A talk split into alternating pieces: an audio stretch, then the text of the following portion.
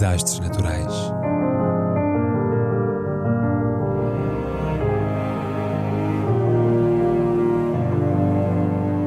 Por António Araújo.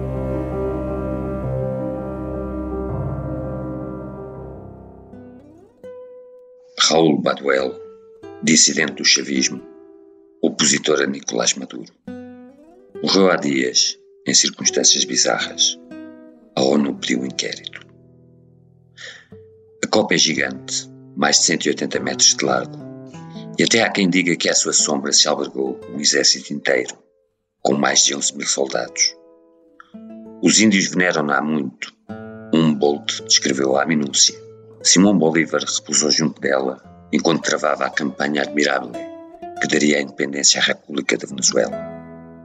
O Samando Guerre, uma monumental árvore da chuva situada em Santiago Marinho, estado da Aragua, é hoje um símbolo nacional, lugar de culto de todos os afetos pátrios.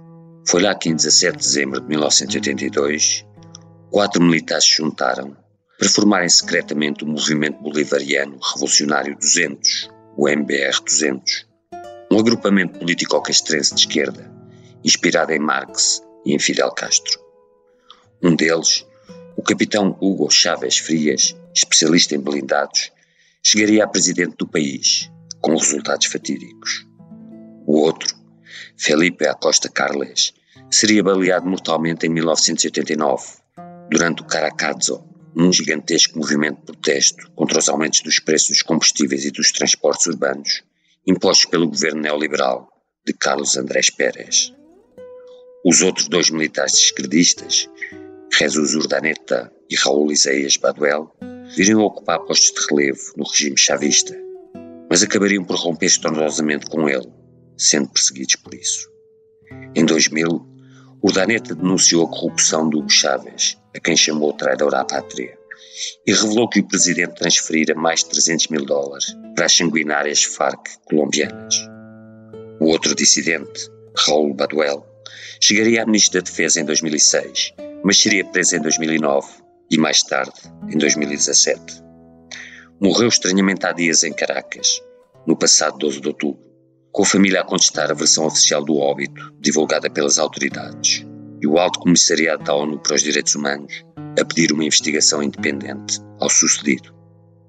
Apesar de ter sido um dos quatro fundadores do MBR 200, Raul Isaías Baduel decidiu não participar nos momentos originais do chavismo, as tentativas frustradas de golpe de Estado, levadas a cabo em 1992 contra o presidente Pérez, que acabou afastado por corrupção no ano seguinte.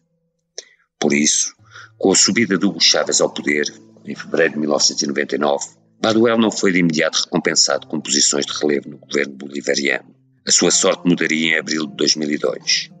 Um golpe de Estado em Caracas levou o economista Pedro Carmona a assumir a presidência de facto do país durante 47 horas, no meio de uma confusão tremenda, com Chávez detido às pressas na prisão de Fuerte Tiuna. À frente da 42ª Brigada de Infantaria Paraquedista do Exército, estacionada em Maracai, Raul Baduel encabeçou então a Operação de Restituição da Dignidade Nacional, que passou pela restauração da ordem constitucional e pelo resgate de Hugo Chávez. Consumado o êxito, Carmona exilou-se na Colômbia e Baduel acabou sendo nomeado, em 2004, Comandante Supremo do Exército Bolivariano.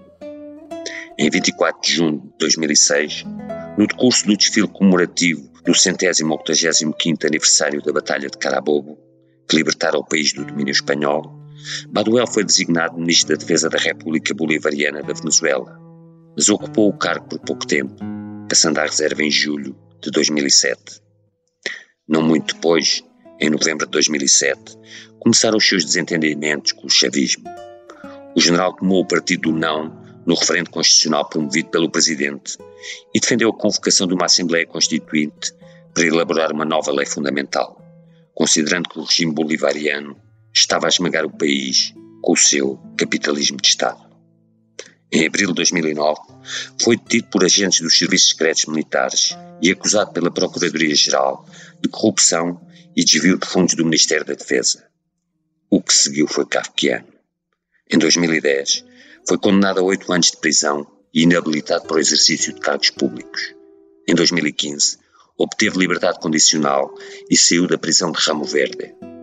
Em 2017, foi novamente detido por suposta violação da liberdade condicional e, nesse mesmo ano, quando estava prestes a cumprir a totalidade da pena, mantiveram-no em cativeiro, imputando-lhe novos delitos, desta feita contra a independência e a integridade nacionais.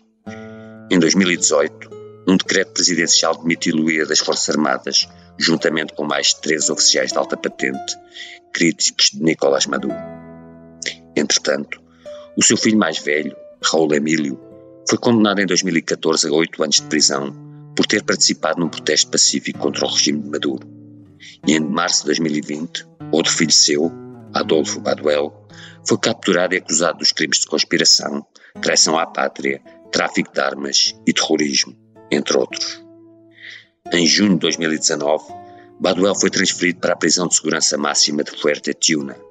E no passado dia 11 de outubro, a sua filha anunciou no Twitter que o pai estava sequestrado e a ser alvo de torturas em La Tumba, nome porque são conhecidas as sinistras masmorras do edifício sede do SEBIN, os Serviços Secretos Venezuelanos, que a Comissão Ibero-Americana dos Direitos Humanos, em 2015, e a Missão de Inquérito da ONU, em 2020, concluíram ser palco de bárbaros maus-tratos aos opositores do chavismo, alvos de sevícias físicas, tratamentos humilhantes e até violências sexuais.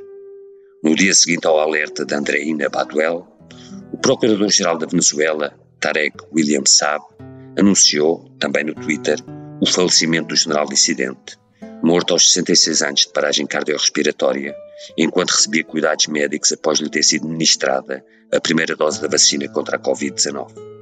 Descrente desta versão dos factos, a família impediu a cremação do cadáver, na esperança de uma investigação ao óbito. Poucos dias antes, organização não governamental Foro Penal denunciara que na Venezuela existem 262 presos políticos, dos quais 42 se encontram em situação crítica de saúde.